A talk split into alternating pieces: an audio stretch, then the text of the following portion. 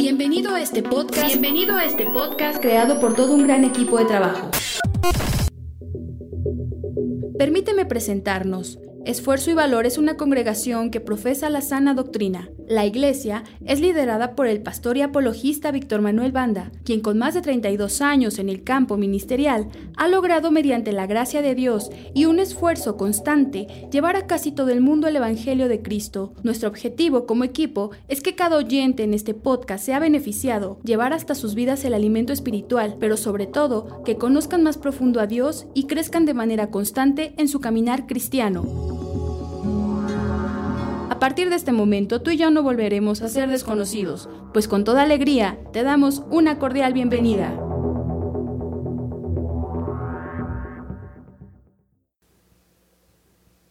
Vamos a abrir nuestras Biblias en el libro de Job, capítulo 14, el versículo 7.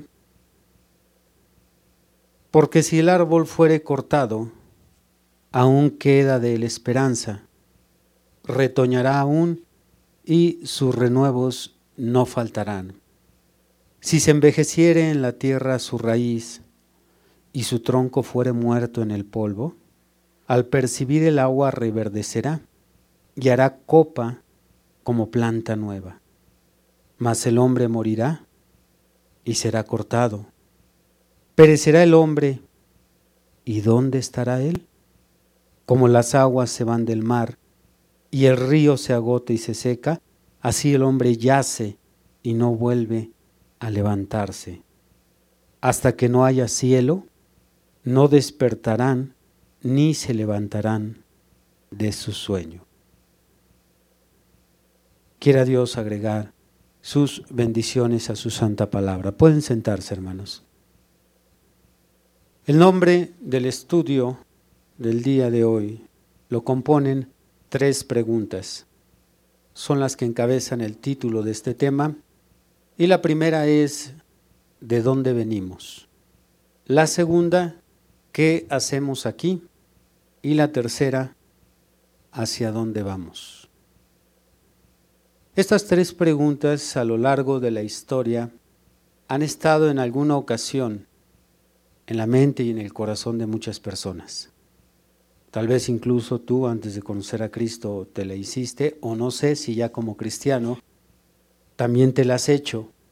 Pero esta pregunta ha inquietado a personas de diferentes edades, diferente clase social, diferente posición económica, desde los más incultos hasta los científicos. Con su ciencia, esas preguntas han llegado alguna vez a su mente o a su corazón ellos se han cuestionado lo profundo de lo que es el origen de la vida. Ellos están tratando de investigar de dónde es que el hombre viene, qué está haciendo aquí, cuál es la razón de su existencia y cuando termine su jornada aquí en la tierra, hacia dónde va. Tres preguntas que yo creo que si nos sentamos, nos detenemos a analizarlas, son preguntas mucho muy profundas.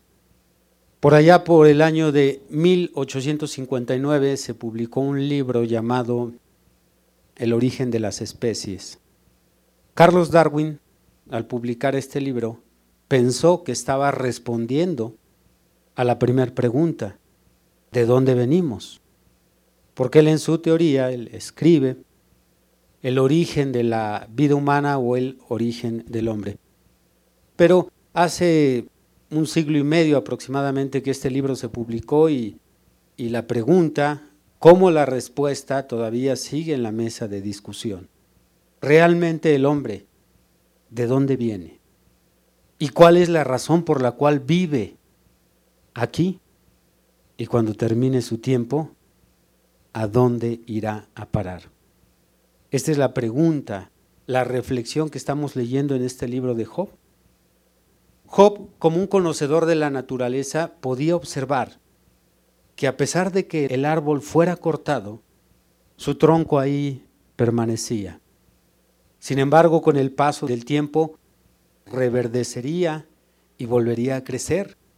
Y decía el profeta Job, no así con el hombre. que yace, entra en un sueño y no vuelve a despertar. Claro, en aquel tiempo el profeta pues no tenía la revelación que ahora nosotros tenemos. De hecho, el libro de Job es el primer libro escrito de los 66 libros, el libro más antiguo de toda la Biblia. Por lo tanto, él no tenía todas las referencias bíblicas que ahora tenemos para poder responder a estas tres preguntas. Bien, para los que creemos que existe un Dios, la respuesta a estas tres preguntas va a ser mucho más sencillas, ya que si sabemos que existe un Dios que creó la humanidad, Él tiene que tener las respuestas de por qué nos trajo aquí, para qué nos trajo y desde dónde nos trajo y hacia dónde nos va a llevar. Bien, vamos a obtener las respuestas en el mismo orden que fueron citadas las preguntas. ¿Cuál es la primera pregunta? ¿De dónde venimos? Claro, entendemos que nos estamos yendo más allá, mucho más allá del nacimiento natural, porque cualquier persona, por inculta que sea, sabe que nació de papá y de mamá, por inculta que ésta sea. Pero nosotros queremos saber qué hubo atrás de ese nacimiento natural, desde dónde realmente estamos llegando aquí a la existencia. Bien, la respuesta para la primera pregunta, ¿de dónde venimos? Venimos de un proyecto eterno en la mente de Dios. Nosotros formamos parte de un proyecto, un proyecto que Dios en la eternidad, en su mente, fue trazando, como un arquitecto que va a diseñar una casa, un edificio, antes de traer existencia, primero en su mente dibuja un plano, un diseño, luego lo plasma en un papel y después viene existencia lo que él ya tuvo en su mente. Toda la humanidad, sin excepción de nadie, toda la humanidad estuvo en este proyecto. No solo los hijos de Dios. Cada persona que ha nacido en este mundo fue incluida en ese plan divino, en ese proyecto. Dios en su proyecto, en su mente, determinó cuántos seres humanos iban a poblar la tierra. ¿Cuántos de sexo masculino? ¿Cuántos de sexo femenino? Y no solo eso, ¿eh? para que se dé cuenta qué clase de Dios tenemos. Aún las características físicas del aspecto de cada persona fueron planeadas por Dios. Si va a ser alto, bajo, si va a tener ojos cafés, azules, cabello lacio, rizado. Por eso es que nosotros como cristianos no somos de la idea de estar modificando nuestro cuerpo. Ya ve que es una inconformidad en este mundo con el aspecto que cada quien tiene. Las lacias se quieren hacer chinas. Las chinas se quieren alaciar el cabello. Las de ojos café se ponen pupilentes. Las pálidas quieren ser chapeadas. Las chapeadas se empolvan la cara. Las bajitas se ponen tacón. Es una inconformidad en todo sentido. Sin embargo, tal como estás, el color de tu cabello, el color de tu piel, el color de tus ojos, tu estatura, estuvo diseñada en esa mente perfecta. ¿Por qué cree que el Señor Jesús dijo, aún los cabellos de tu cabeza están contados? Él nos diseñó, Él nos creó. Debemos de estar conformes con el modelo que Él hizo de nosotros. Por eso, eso de estarse modificando, quitando, poniendo, cambiando, es una rebeldía al proyecto ya trazado por Dios solo que Él haya cometido un error. Tal como te hizo es como Él te quiere. Déjate así, hermana. Vienen las preguntas al pastor. Hermano, ¿está mal que yo me alacie el cabello? ¿Está mal que me quite esto y que me ponga esto? ¿Por qué te vas a quitar tus cejas originales que Dios te dio para ponerte unas postizas? Es una buena pregunta que me gustaría hacerle al sexo femenino. ¿Por qué se quitan lo original para ponerse algo manufacturado, algo que no es real? Debemos de aceptarnos tal como Él nos formó, tal como Dios nos creó. Entonces, estuviste en la mente de Dios y cada ser humano estuvo en la mente de Dios en ese proyecto. También para aquellas que alguna vez han pensado, ¿cómo no nací hombre? A veces hasta con nuestro sexo estamos inconformes. Pero por mucho malo que hayas en ti, por mucho malo que hayas en ti, aún la Biblia dice que hay que dar gracias por lo malo. ¿Sí? Porque si yo tengo esto y esto y esto y esto de malo, pues da gracias a Dios por lo malo y no solo por lo bueno. Así es que tenemos que aprender a aceptarnos porque venimos de ese plan trazado en la mente. No eres un accidente, no eres una casualidad en esta vida. Vienes desde la mente eterna de Dios. ¿Hace cuántos millones o billones o trillones de años? La Biblia no nos dice cuándo. La Biblia nada más nos da algunas escrituras donde Él, antes de la fundación del mundo, una de ellas es Efesios capítulo 1, versículo 3 y 4, fuimos nosotros escogidos en Él antes de la fundación del mundo. Quiere decir que estábamos en ese plano, en ese proyecto, que para que Dios pudiera materializar su proyecto, tú eres su proyecto, tú eres parte de sus planos, de su diseño, para que Él pudiera materializar este proyecto, bueno, Él intervino en el nacimiento natural, porque aún en el nacimiento natural estuvo la mano de Dios. Si hablamos médicamente hasta el día de hoy, hasta el día de hoy con los avances tecnológicos que tenemos, con los aparatos tan sofisticados como los ultrasonidos y el microscopio y todo lo que han logrado crear los científicos, Todavía hasta el día de hoy la fecundación sigue siendo un misterio.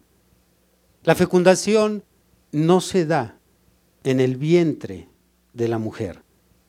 La fecundación se da en un conducto que conecta los ovarios con el útero. Ese conducto es llamado las trompas de falopio. Cuando el esperma es colocado en el vientre de la mujer, en el útero, entonces los espermas hacen un viaje para encontrarse con el óvulo, quien se desplaza más lentamente. Cuando se da la relación íntima, así como el hombre aporta esperma, la mujer aporta un óvulo. Y entonces, en ese esperma van cientos de miles de espermatozoides tratando de alcanzar el óvulo. Y cuando llegan, aquí viene la mano divina de Dios. Ninguno de ellos puede entrar, todos están intentando entrar para fecundar ese óvulo. Lo rodean. Puede verlo aún en algunas gráficas de libros de escuela de primaria o secundaria. Lo rodean y todos están tratando de entrar. No entra el primero que llega. Todavía es un misterio. ¿Qué inteligencia es la que elige cuál esperma va a fecundar al óvulo? Hay una mente superior controlando controlando el esperma y esa mente superior decide qué esperma. Para que tú y yo estemos aquí dando lata, cientos de miles de espermas murieron. Solo uno logró fecundar ese óvulo. De vez en cuando llegan a ser dos, cuando son gemelos. O puede haber por ahí alguna excepción de trillizos o cuatrillizos. Pero miles, cientos de miles de espermas, pequeños hermanitos tuyos, murieron. Y fue tu esperma. Fuiste tú, en forma de esperma, quien fecundaste ese óvulo. Y de ahí, bueno, se empieza a formar la vida en esa fecundación. Y el médico y el biólogo y el científico dice, pero ¿por qué este y no el primero? ¿En qué consiste? ¿A qué se debe? Una inteligencia superior. Controlando el nacimiento natural y materializando lo que ya existió en su mente, el proyecto de un ser humano. Bien, todo esto nos lo puede facilitar un poquito más David. Él realmente era elocuente para explicar estas cosas. Yo soy muy torpe, pero David realmente, como un hombre investido con la unción del Espíritu Santo, nos puede detallar esto en su salmo. ¿Le dan la gloria a Cristo? Salmo 139. Dice el Espíritu Santo en su rey David, en el versículo 13, porque tú formaste mis entrañas, tú me hiciste en el vientre de mi madre. Te alabaré porque formidables, maravillosas son tus obras. Estoy maravillado como nosotros ahorita. Estoy maravillado y mi alma lo sabe muy bien. No fue encubierto de ti mi cuerpo, bien que en oculto fui formado y entretejido en lo más profundo de la tierra. Mi embrión vieron tus ojos, y en tu libro y en tu mente estaban escritas todas aquellas cosas que fueron luego formadas sin faltar una de ellas. No dice el Señor, ah, este me salió sin pie. O este nació así, ¿dónde dejé la boca de este? Sin faltar ninguna de ellas. Formados primero en su mente, dice David en su libro, estuvieron escritas todas las cosas de cada ser humano. Entonces, si te das cuenta, no eres el producto de una coincidencia. Ay, qué coincidencia, mira, van a ser un niño. No eres una casualidad. Si tus padres se comieron la torta antes del recreo, no te preocupes. Ya sabes que eres algo más que el soluyo. Eres parte de un plan que viene directamente de la mente de Dios. Parte de un plan. Esa es la respuesta no solo para ti, sino para cada persona que le ha visitado esa inquietud. Bueno, ¿y de veras de dónde vengo? Vienes de la mente de Dios. Vienes de la mente de Dios. Si nosotros vamos a una colonia bonita, una colonia donde haya casas grandes y elegantes, y pudiéramos platicar es una fábula, yo lo sé, pero a veces ayuda para ilustrar. Si pudiéramos platicar con cada casa, hubiera la forma de decirle a la casa, oye, ¿y tú antes de que te hicieran dónde estuviste? En la mente del arquitecto. Primero estuve allí. Después fue traído o trazada en un plano y después fui creada. De igual forma, primero estuve en la mente eterna del Señor Después Él me materializó a través de mis padres y como decían los profetas, heme aquí. Bien, si picamos todavía esto más finito, para que no haya excusa y alguien salga del servicio diciendo, pues yo la verdad no sé de dónde vengo. Cuando un matrimonio es realizado adecuadamente, repitan adecuadamente, y la pareja tiene una planeación de familia, porque hay muchos matrimonios que se dan, pero no se dan de la manera adecuada. Es, se la llevó, se tuvieron que casar, los forzaron a casarse, se adelantaron, en fin. Existen miles de matrimonios, no podemos decir que todos son adecuados. Por eso estoy subrayando. Si existe un matrimonio que fue realizado adecuadamente y este matrimonio planea su familia, ambos van a discutir o van a dialogar cuántos hijos quieren tener, al cuánto tiempo tal vez tienen tres meses de casados, seis meses. Ella le dice a él, déjame trabajar para ayudarte y comprar rápido los muebles.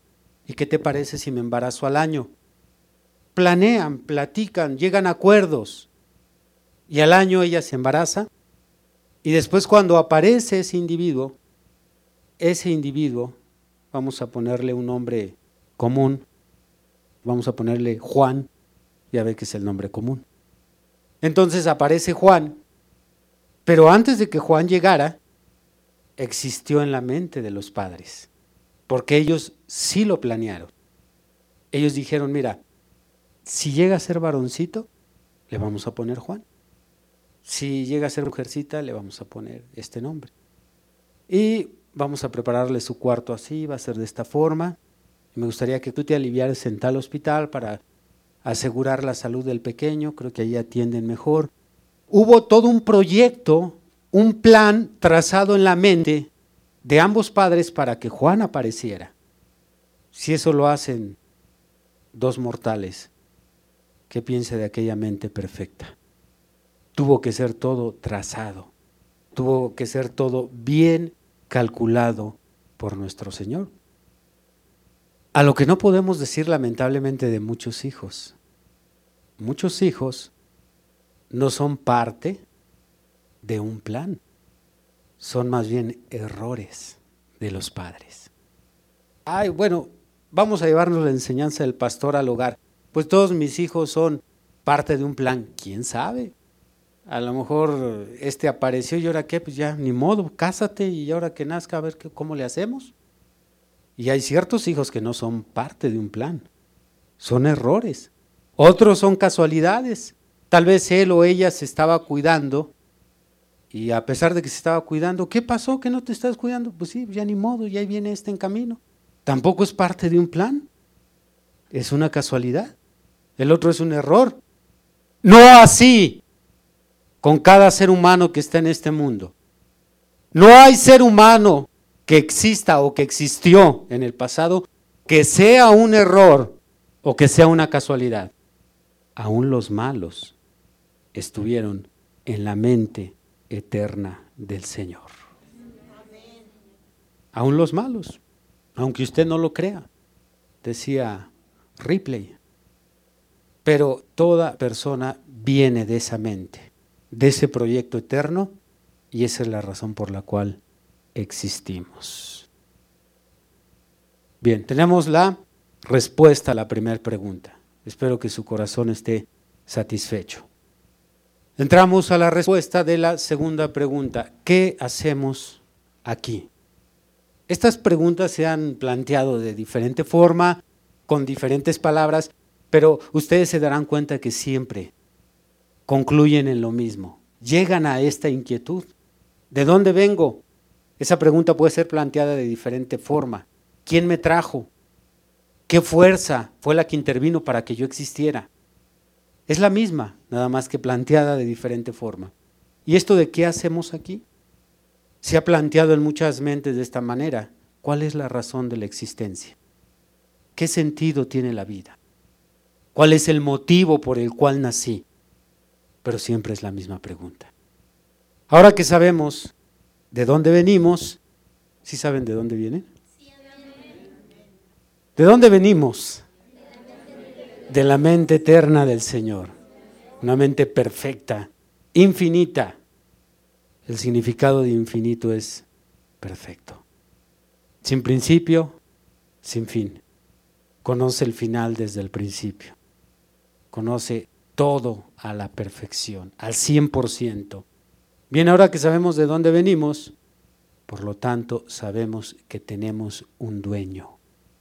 Tenemos un dueño porque alguien nos creó en su proyecto y nos materializó aquí en la tierra. Y repito, todo ser humano, no solo los hijos de Dios tienen un dueño, sino los que no son hijos de Dios, los que rechazan a Dios, los malos, el impío, el pecador, el burlador, el escarnecedor, todo pecador que levanta su puño al cielo y dice, si existe un Dios que lo pruebe, aún así, como lo ve usted renegado, tiene un dueño. Salmo 24. En el versículo 1 y 2, de Jehová es la tierra y su plenitud, el mundo y los que en él habitan, porque él la fundó sobre los mares y la afirmó sobre los ríos. Todo le pertenece a Jehová. Dice David, inspirado por el Espíritu Santo, tanto la tierra, su plenitud, la plenitud equivale a todo lo que llena la tierra, la fauna, la flora, los elementos, pero también añade David, no solo el mundo, sino los que en él habitan. Todo ser humano le pertenece al Señor. Él es el dueño de nosotros. Repitan, Dios es nuestro dueño. Y cuando Él nos incluyó en su proyecto eterno, nos trajo aquí, que esa es la respuesta a la pregunta, ¿qué hacemos aquí? Nos trajo aquí a cada ser humano con una misión especial.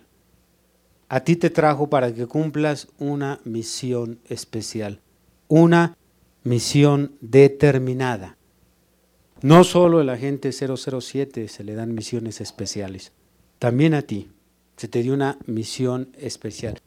En las tiras cómicas, todos los héroes que aparecen aparecen con una misión especial. Este viene a salvar al mundo, este viene a matar al malo, este viene a erradicar la delincuencia. Todos son famosos, el hombre araña, Batman, todos vienen a hacer algo. Sin embargo, la mayoría de gente está aquí de inútil. Pero no se te trajo de adorno, porque no hay mucho que sacar por ese lado. Se te trajo con una misión especial. Y muchos han equivocado esa misión, porque ellos mismos, ellos mismos se han trazado su propia misión.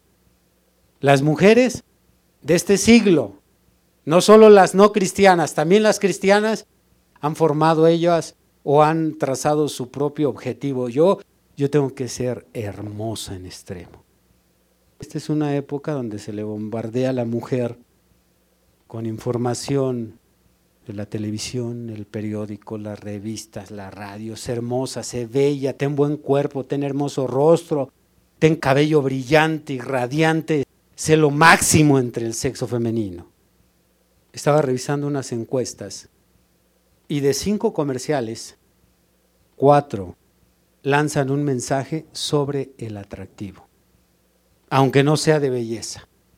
De cinco comerciales, cuatro están lanzando un mensaje sobre sé atractiva. Increíble, ¿no? Siete de cada diez mujeres se avergüenzan de su aspecto físico. Siete de cada diez se avergüenzan de su aspecto físico, de alguna parte de su cuerpo. Siete de cada diez mujeres, según la encuesta de una revista llamada Glamour en Estados Unidos de América, siete de cada diez mujeres cuando ven un artículo sobre modelos o un comercial sobre modelos, se deprimen o quedan malhumoradas. La misión de la mujer en este siglo XXI y pasado siglo XX es ser hermosa, ser bella. Por eso vemos que la venta de cosméticos enriquece a, a los productores. La ropa, las estéticas, todo lo que sea concerniente a la belleza. Ahora las mujeres pagan grandes cantidades por ponerse uñas postizas. Y ponle esto y pégale esto y ponte esto en la cara y embárrate lo otro, pero tienes que ser bella como de lugar. Quiero decirte que equivocaste tu misión. No se te trajo aquí para ser bella, no se te trajo aquí para sacarle a, a los hombres los ojos o para que traigas una fila de perros chiflándote atrás. Esa no es la misión que Dios te dio. Sin embargo, muchas tienen como primer objetivo y como meta trazada ser hermosas a como de lugar. Las tiene usted en los, creo les llaman spink. Sí, bueno, yo escucho spinning. La idea es que van ahí, pues total, ¿a qué van? A tener mejor cintura. Vea lo que es la venta de productos para adelgazar. Y tómate esto y te vas a quitar tantos kilos. Y, tómate esto y vas a tener buena cintura. Úntate lo otro, te sacamos esto, te metemos el otro, te operamos, te quitamos. A fin de cuentas, mantienen a las mujeres siempre pensando el aspecto. Y no es más que una maldición todo eso. Pregunte a los terapeutas, a los médicos, a los psicólogos si este problema tan grave que ha matado y enfermado a muchas mujeres, lo que es la anorexia y la bulimia, no está ligado a estas cosas de la estética. Saca eso de tu cabeza, cristiana. Dios te ha traído este mundo desde la eternidad, no para que deslumbres con el aspecto de tu cuerpo o de tu cara. Dios te trajo desde la eternidad con una misión especial. Tienes algo que cumplir aquí en esta tierra. Esa es tu misión. Nadie está aquí sin un propósito específico. Hombres, jóvenes, tampoco fueron traídos para deslumbrar a las mujeres. Ustedes que van a la cocina de su mamá y se roban media lata de manteca, se la embarran en la cabeza y, y traen su churro ahí al frente, no fueron traídos tampoco para deslumbrar a las mujeres con su, su hermosa y atractiva guapura. Es que los riquis de este tiempo, vea tanto riqui ahí en las secundarias, en las escuelas y en las universidades, su meta es su aspecto. ¿Cuántas escrituras nos apuntan a dejar de estar cuidando lo de afuera y cuidarlo de adentro? El apóstol Pedro en su primera epístola, en el capítulo 3, habla de la verdadera hermosura de la mujer. Dice que no se adornen con atavíos externos, sino con el interno. Un espíritu afable, apacible, como aquellas mujeres de la antigüedad. El aspecto físico externo de una persona para Dios siempre es secundario. Porque por más que lo adelgaces y lo dejes bello y seas Miss Universo, o Miss Veracruz, o Miss Prostituta, o Miss lo que quieras, se va a gusanar tu cuerpo. Se va a podrir. Él tiene otros cuerpos ya para nosotros. Segunda de Corintios 5, si este tabernáculo terrestre se deshiciere, ya hay un edificio allá esperándonos. Por lo tanto, no debe de ser tu misión especial volverte bella, hermosa, atractiva, tener el cuerpo perfecto. No. Tu tarea, tu tarea es descubrir para qué te trajo Dios. Tienes que buscar profundamente al Espíritu Santo. Tienes que buscar profundamente a Dios y decir, Señor, ¿cuál es mi tarea en esta gran maquinaria que has creado? ¿Qué engrane soy de esta gran y perfecta maquinaria que es tu creación? ¿Por qué estoy aquí? Volviendo al ejemplo de, un arquitecto que diseña una casa. Usted nunca va a escuchar una barbaridad como esta. Entra el que está pagando al arquitecto para que diseñe la casa, revisa cómo va la construcción y de repente ve una columna ahí en medio. Y le dice el dueño, oiga, este, esta columna, ¿para qué la puso aquí? Para nada. Como que para nada. Puso para algo. Sería absurdo. ¿Tiene alguna función? La dejó para que se vea más bonita, va a poner algún arreglo colonial. No. Entonces, ¿por qué la incluyó? Para nada. No hace sentido. ¿Tú qué haces aquí en este mundo? Pues nada. No sé, aquí yo llegué y, y aquí estoy. No puedes haber sido traído para nada. Para algo te trajo Dios. Una misión existe por la cual estás en este mundo. Hay que descubrirla. Los grandes hombres de Dios la descubrieron. Alaban a Dios. Observen al maestro. ¿Quién es el maestro? El ser más grande que ha existido y pisó esta tierra hace dos mil años. Caminó en Palestina, dejó su huella y a dos mil años no se ha borrado. Jesucristo, San Juan 18, veamos la respuesta perfecta a la segunda pregunta que estamos analizando. ¿Qué hacemos aquí? Vean ustedes lo que dice el versículo 37. Está hablando Pilato con el Señor Jesucristo. Le dijo entonces Pilato, luego, ¿eres tu rey? Respondió Jesús, tú dices que yo soy rey. Yo para esto he nacido. Y para esto he venido al mundo, para dar testimonio a la verdad. Todo aquel que es de la verdad oye mi voz. La pregunta fue directa y la respuesta fue directa. ¿Eres o no eres? Allá afuera hay un alboroto. Muchos gritan, el rey de los judíos, el hijo de David, la promesa del Mesías. ¿Eres o no eres rey? Y el Señor se fue hasta la eternidad, hasta ese proyecto, hasta esa mente eterna, y le responde a Pilato, ¿tú dices que soy rey? Pues yo te digo que para eso nací. Esa es mi misión en este mundo. Yo nací para ser rey. ¿La descubrió? Él no dijo, bueno, yo nací para hacer unas cuantas mesas y para hacer por ahí unas sillitas y para ayudarle a José a construir algunas puertas porque tenía mucho trabajo. No, esas son cosas que hacemos de pasada. Yo tengo que ir a trabajar para mantener a mi familia. Yo tengo que construir una casa para meter a mi familia. Yo tengo que hacer diferentes actividades en este mundo porque estoy de pasada, pero esa no es mi misión. Mi misión no es lograr obtener un carro del año, construir una casa hermosa.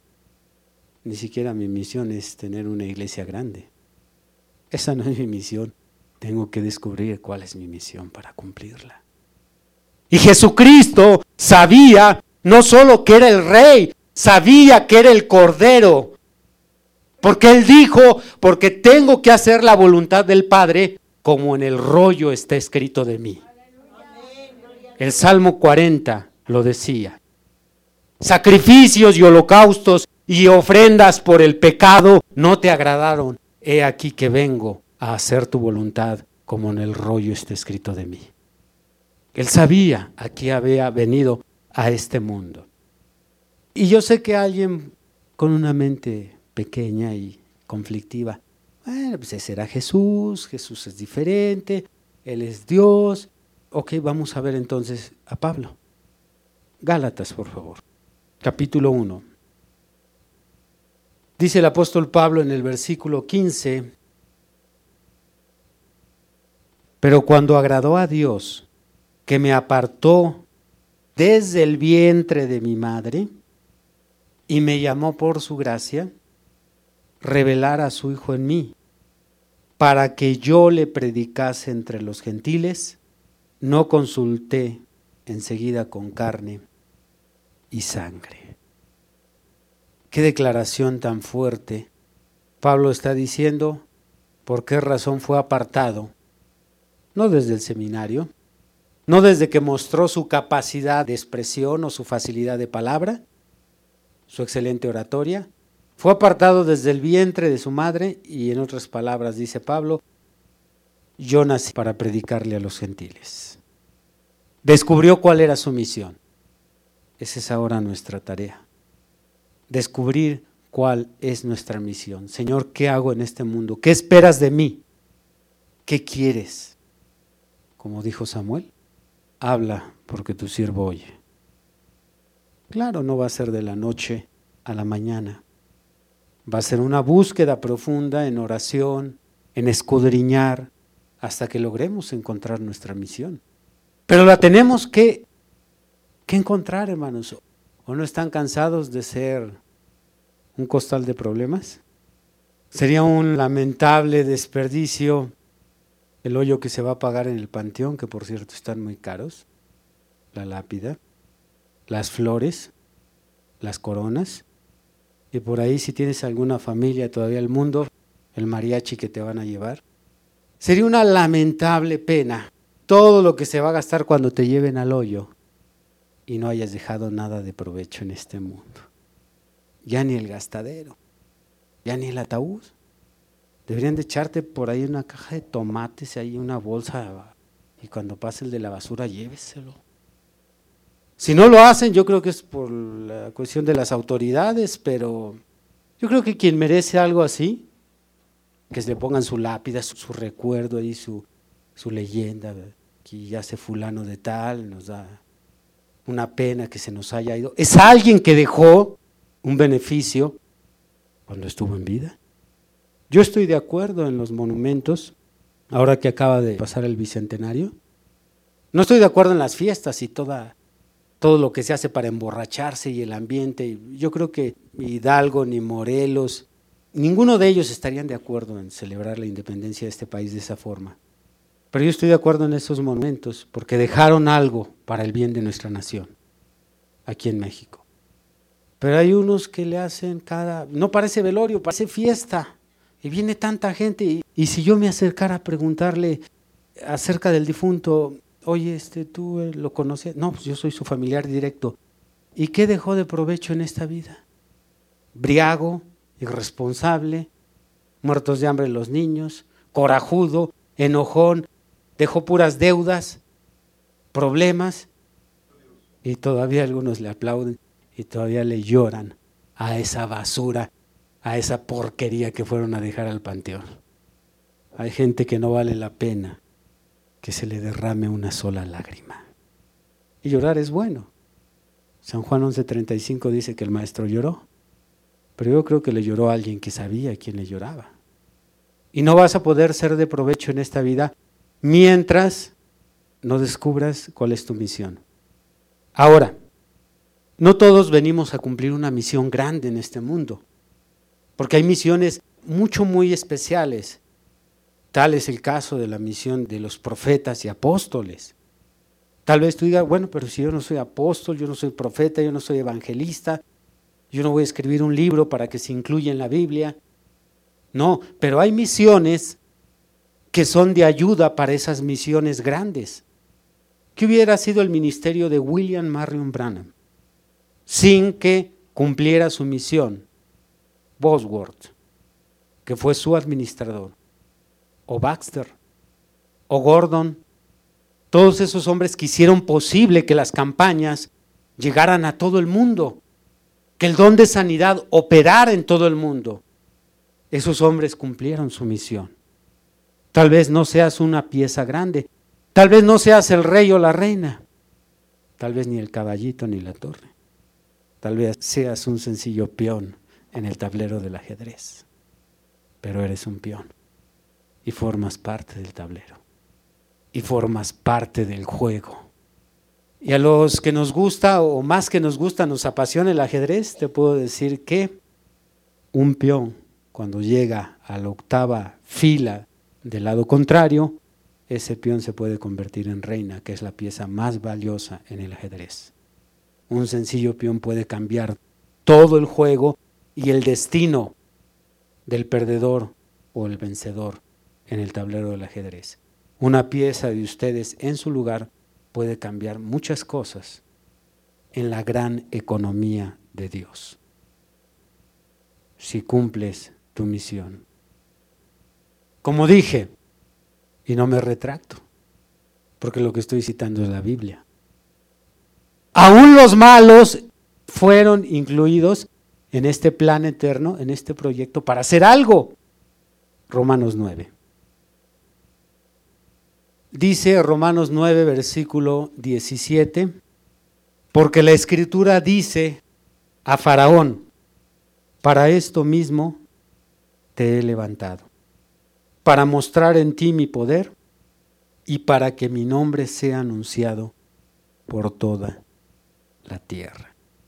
Por lo tanto, quien ha leído el libro de Éxodo, del capítulo 4 hasta el versículo 12, se narra el jaloneo entre Faraón y Moisés porque Faraón soltara a Israel.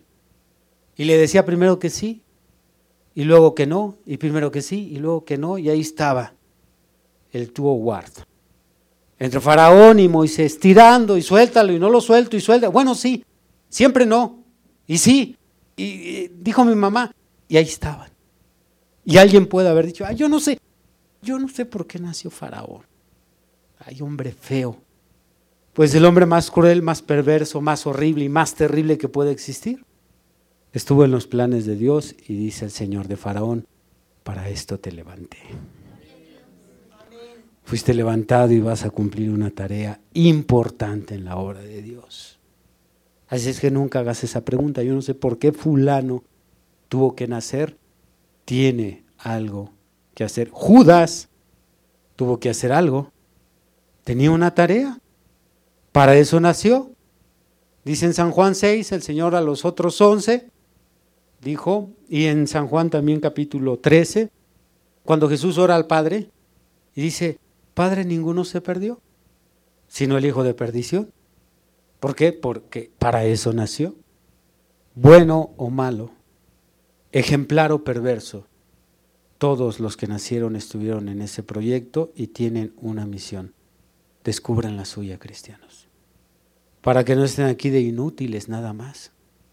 Para que no estén solamente comiendo, durmiendo y echando a perder la vida de otros. Recuerdan que hace una semana, o no recuerdo si hace 15 días, oramos, Dios permíteme ser de bendición. La única forma en que vas a ser de bendición es que descubras tu misión. Y bueno, que te des la tarea a cumplir. Pasamos a la tercera pregunta. ¿Cuál es la tercera pregunta? ¿Hacia dónde vamos? Esta tercera pregunta se pudiera considerar tal vez la más importante de las tres. Las tres son importantes. Pero esta tercera la subrayo porque la respuesta correcta a esta pregunta va a modificar nuestra actitud en el presente. La respuesta correcta a esta pregunta. Nuestro correcto entendimiento de hacia dónde vamos va a determinar cómo actúas cómo piensas, cómo hablas, cómo te conduces. Espero que no se les escape esto que es, creo que una de las partes más vitales de este sermón. Si tú logras entender la respuesta a la tercera pregunta, va a haber un giro, va a haber un giro 180 grados, algo radical en tu estilo de vida, en tu forma de pensar, en tu forma de ver este mundo.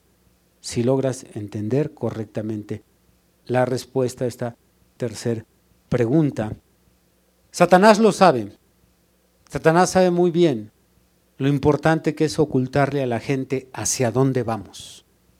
Por lo tanto, ha inventado dos respuestas mentirosas para que la gente crea estas dos mentiras y su conducta no se modifique. La primera respuesta mentirosa que el diablo les ha dicho, y también esta respuesta que voy a dar, mentirosa de Satanás es planteada de diferentes formas, pero siempre es la misma. Y Satanás les ha dicho en esta primera respuesta mentirosa, a ningún lado. Oye, cuando mueres, cuando termina tu tiempo de vida, cuando te entierran, ¿a dónde va uno? Porque la, muerte o lo que hay después de la muerte sigue siendo un misterio, sigue siendo una incógnita grande en muchas personas. Y el diablo les ha dado una respuesta mentirosa. A ningún lado. Cuando te mueres, todo se acaba. Entras en una etapa inerte. Eres un vegetal. No sientes, no piensas. Nada, nada más te mueres y ahí acabó todo. Y esa mentira ha llegado de diferentes ángulos, ha sido explicada científicamente, ignorantemente, de diferentes formas. Pero se le hace creer a la gente que cuando uno se muere, todo se acaba kilómetros y kilómetros de distancia de la verdad. Cuando uno se muere, todo empieza. Porque el periodo más corto de tu existencia, no estoy hablando de tu vida, no estoy hablando de tu vida, estoy hablando de tu existencia. El periodo más corto de tu existencia es de este lado, en la tierra. Es el periodo más corto. Porque si vas al infierno vas a estar allá cientos de miles de millones de años, Por lo tanto, estuviste aquí en la tierra, ¿cuánto? ¿50? ¿40? ¿70? ¿100 años? ¿O los hombres y mujeres, según el registro de, muy interesante, en sus artículos dice que los hombres que se han registrado con más tiempo de vida en este tiempo es de 113 años. La mujer que ha vivido más tiempo, 125 años, una inglesa.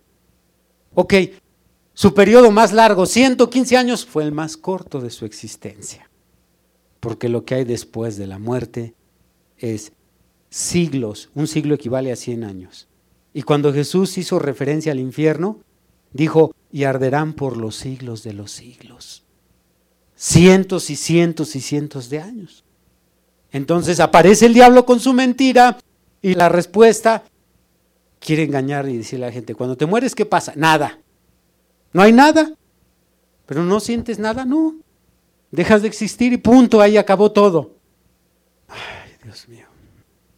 ¿Qué hago con este mundo? Predicarle. Enseñarles que los están engañando. Porque no solo la Biblia, sino hay otros libros religiosos como el Corán el libro de los hindúes o la Biblia de los hindúes, el Bhagavad Gita. Todos aquellos libros que tocan un tema relacionado a lo espiritual hablan de un destino después de esta vida. Ahora actualmente ateos y científicos ateos, bueno, atacan la vida después de la muerte. Dicen ellos que porque no es científico.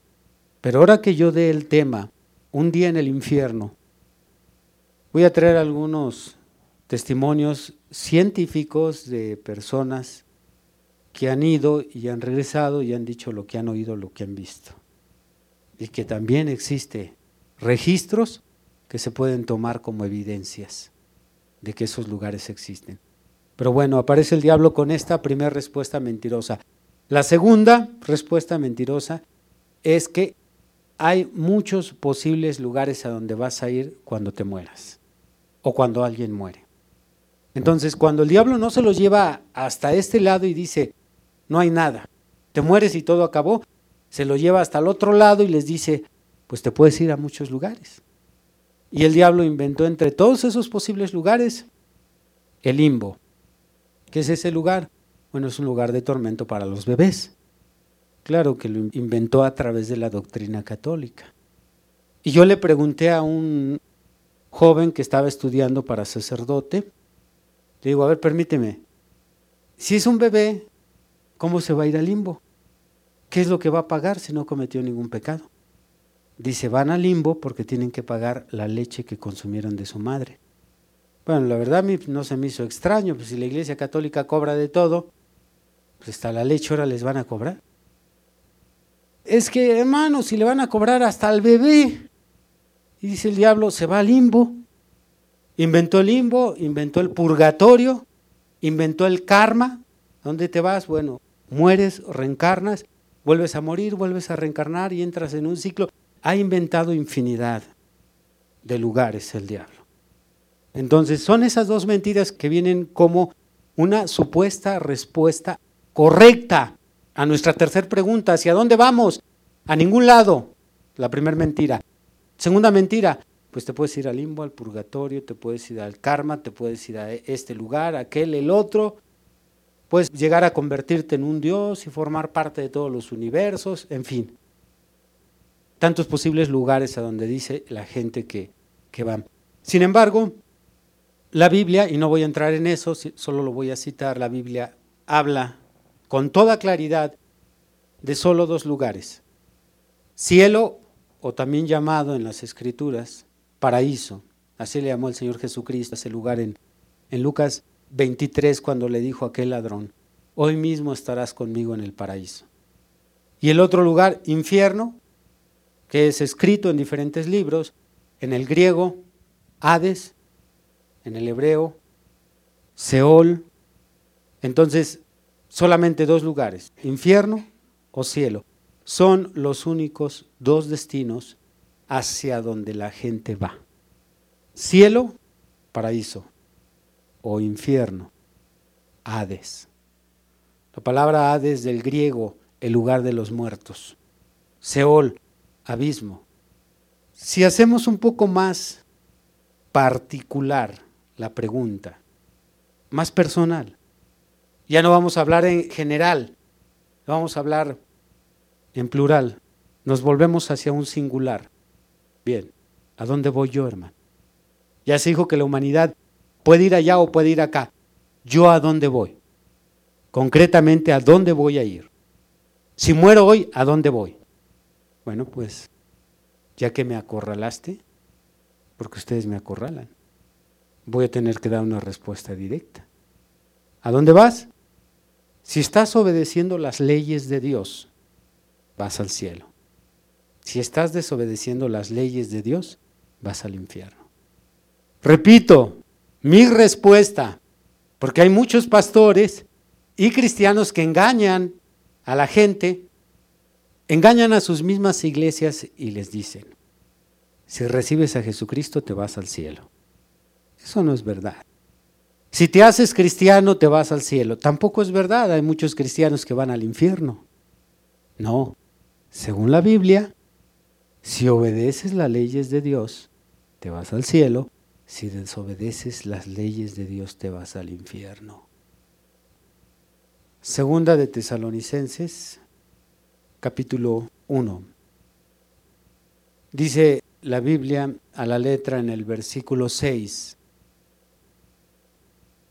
Porque es justo delante de Dios pagar con tribulación a los que os atribulan. Y a vosotros que sois atribulados, daros reposo con nosotros cuando se manifieste el Señor Jesús desde el cielo con los ángeles de su poder, en llama de fuego, para dar retribución a los que no conocieron a Dios ni obedecen al Evangelio de nuestro Señor Jesucristo. El verso 8 está señalando dos personas, dos grupos. Pongan cuidado dice, en llama de fuego para dar retribución a los que no conocieron a Dios, estos son los que no son cristianos, y aparte, ni obedecen al Evangelio de nuestro Señor Jesucristo, los cuales sufrirán pena de eterna perdición, excluidos de la presencia del Señor y de la gloria de su poder. Así es que dice el apóstol Pablo, investido por el Espíritu Santo, que los que sufrirán pena de eterna perdición son los que no conocieron a Dios, rechazaron acercarse a Jesús, rechazaron caminar en este camino, pero también los que no obedecen al Evangelio de nuestro Señor Jesucristo. Y de estos hay muchos pseudo cristianos. Pues yo voy a la iglesia, pues yo cargo la Biblia, pues yo canto algunos cantos, ¿y a poco crees que eso te va a hacer merecedor de la vida eterna? Si tú no obedeces el Evangelio del Señor Jesucristo, sufrirás castigo de eterna perdición. Dice aquí, serás excluido de su presencia. Ahora, voy a tener que agregar lo siguiente, porque los que van a escuchar este sermón, probable se les reviente su mente, ya que dije, no el que recibe a Jesucristo se va al cielo. Recibir a Jesucristo solo es el comienzo de la vida cristiana. Cuando tú recibes a Cristo, eso nada más te ayuda para comenzar en este camino. Pero por delante tienes muchos mandamientos que obedecer. Así es que recibir a Cristo tiene su lugar, bautizarse tiene su lugar, pero eso no es suficiente para que te salves. Eso solamente es parte de lo que te ayuda a salvarte. Aquí de una manera resumida, Pablo dijo, los que obedecen. Son las mismas palabras de Jesús. El que guarda mi palabra. ¿Sí dice el Señor? En San Juan 14. El que guarda mi palabra, mi Padre le amará. Y vendremos y haremos morada en él. Obediencia a estas leyes, obedecer. No se nos puso aquí en este mundo para vivir a nuestro antojo y para hacer lo que queramos. No se nos dejó el estilo de vida a criterio nuestro. No cheque, hermanos. Veámoslo de esta manera sencilla. ¿Qué persona o qué fundación o qué gobierno establece una comunidad y no deja leyes? Dígame cuál. Por pequeña que sea, señáleme una comunidad establecida por una fundación o por el gobierno que no haya dejado leyes que marquen cómo vivir en esa comunidad. Me voy a ir a una comunidad pequeña, una escuela. ¿Qué escuela se funda o se establece sin leyes? ¿Qué empresa, qué fábrica que tiene trabajadores, que tiene guardias de seguridad, que tiene gerentes, secretarias? ¿Qué empresa se funda sin leyes? Toda comunidad en este mundo, toda comunidad tiene leyes para que sepan trabajadores o miembros de dicha comunidad cómo conducirse. ¿Qué esperaba de Dios? No nos trajo aquí a este mundo y nos soltó y vivan como les agrada. Dejó leyes para que el hombre las obedeciera, se sometiera a ellas, se sujetara a ellas. Y los que se sujetan y se someten a estas leyes tienen vida eterna. Los que las ignoran y las quebrantan, podemos responder a la tercera pregunta. ¿A dónde voy? vas al infierno. Como predicador no solo de, una iglesia local, sino mi ministerio me, ha llevado a diferentes estados y lugares, a diferentes iglesias. He confrontado esa pregunta cuando he tenido que responder vas al infierno. He confrontado la pregunta que me han dicho, ¿y tú cómo sabes? No se necesita ser profeta. Se necesita leer la Biblia para saber que la gente que desobedece a Dios e ignora a Dios, va al infierno. Lo dice aquí este libro. Aquí está escrito. No lo inventé yo.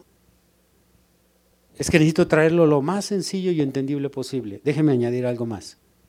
Si yo platico con una persona que se dedica al robo y se ha metido a varias casas, a varios negocios, y su casa ha sido llena de posesiones y riquezas robadas, yo no necesito ser profeta para llegar y decirle, un día vas a ir a la cárcel. Si se da cuenta, ni siquiera necesito ser muy inteligente. Por lo tanto, cuando yo digo una persona vas al infierno, es porque esa persona desobedece las leyes de Dios. Está violando las leyes que Dios estableció para que la humanidad pudiera no solo vivir en este mundo, sino relacionarse con su Creador. Voy a apelar a la razón, no solo a la escritura. Como dijo Pablo, apelo a César, ya que con nosotros no se entendía, pues apelo a César, entonces a César irás. Apelemos a la razón, no solo a la Biblia. Volviendo a una comunidad pequeña, donde hay leyes. Imagínese usted que llega la mamá con su pequeño, le dice al director, oiga, ¿a qué horas va a entrar mi hijo? A la hora que usted quiera ya de, entrada no se queda así. Eh, ¿Va a traer uniforme? ¿Qué, ¿Cuál es el uniforme? Como usted quiera, si quiere que lo traiga, si no, no. Oye, ¿y las vacaciones? No, pues si quiere tomárselas de una vez. No hay razón, no hay sentido, no hay lógica. Entonces, ¿por qué el mundo puede pensar que la gente puede vivir como ella quiera? Que Dios lo trajo aquí para que después Dios le diga, ándale, vive como tú quieres. ¿Quieres ser un alcohólico, un mujeriego, un adúltero? ¿Quieres robar y matar y destruir al mundo con tus bombas? Hazlo, hazlo como tú quieras. Eso es lo que la gente quiere oír. Por eso no quieren saber de Dios, porque no quieren leyes. No quieren a alguien que les diga cómo vivir. Quieren vivir a su antojo. Quieren hacer y deshacer. Pero ¿qué comunidad vive sin leyes? ¿Y qué comunidad que tiene leyes le da igual que las quebrante? ¿Cómo podemos pensar que Dios le dará igual que el hombre viva como quiera cuando Él dejó sus leyes? En este libro, el más publicado de todo el mundo, el más traducido de todo el mundo y del que existen más versiones, más modelos, más diseños, y sigue siendo ahorita el libro de cabecera de la humanidad. Dirán algunos, en el Oriente no, en el Oriente el Evangelio llegó desde el siglo XV, cuando el Señor empezó a enviar a aquellos reformadores, Wesley, Knox, Calvino, Wycliffe, todos aquellos hombres que extendieron el Evangelio de aquel lado al África, Livingstone. Dios ha encargado que su palabra llegue a todo el mundo. Así es que la tercera pregunta tiene como respuesta otra pregunta. Cuando la hacemos singular, cuando la hacemos particular, ¿a dónde voy? Mi respuesta sería, ¿estás obedeciendo las leyes de Dios? Si estás obedeciendo las leyes de Dios, vas a la vida eterna. Estás desobedeciendo lo que Dios estableció en tu vida, vas a la perdición. Para ustedes que escuchan este audio, este tema, que su pastor no les engañe que son salvos, si ni siquiera sabe él qué clase de vida ustedes están llevando. Sí, porque tenemos tanta gente sentada en las iglesias que se dicen cristianos, fuman, toman, maldicen, mienten, roban, maltratan a su mujer, golpean a sus hijos. Solo un predicador ungido por Satanás puede decirle a una persona con esa clase de vida que va al cielo. Él no va al cielo, sin importar cuántas asistencias tenga en la lista de su iglesia. Grábese segunda de Tesalonicenses 1 del 6 al 9 donde acabamos de leer. Pablo dijo los que desobedecen, no solo los que no conocieron a Dios, sino los que desobedecen el Evangelio, sufrirán pena de eterna perdición. Con estas tres respuestas, si las tomamos con la seriedad que se merecen, habrá cambios radicales en nuestra vida. Si las tomamos con la debida seriedad. La primera respuesta, ya sé de dónde vine. Segundo, ya sé que tengo una misión especial. Y tercero, ya sé que hay un destino cuando yo termine mi tiempo en esta tierra.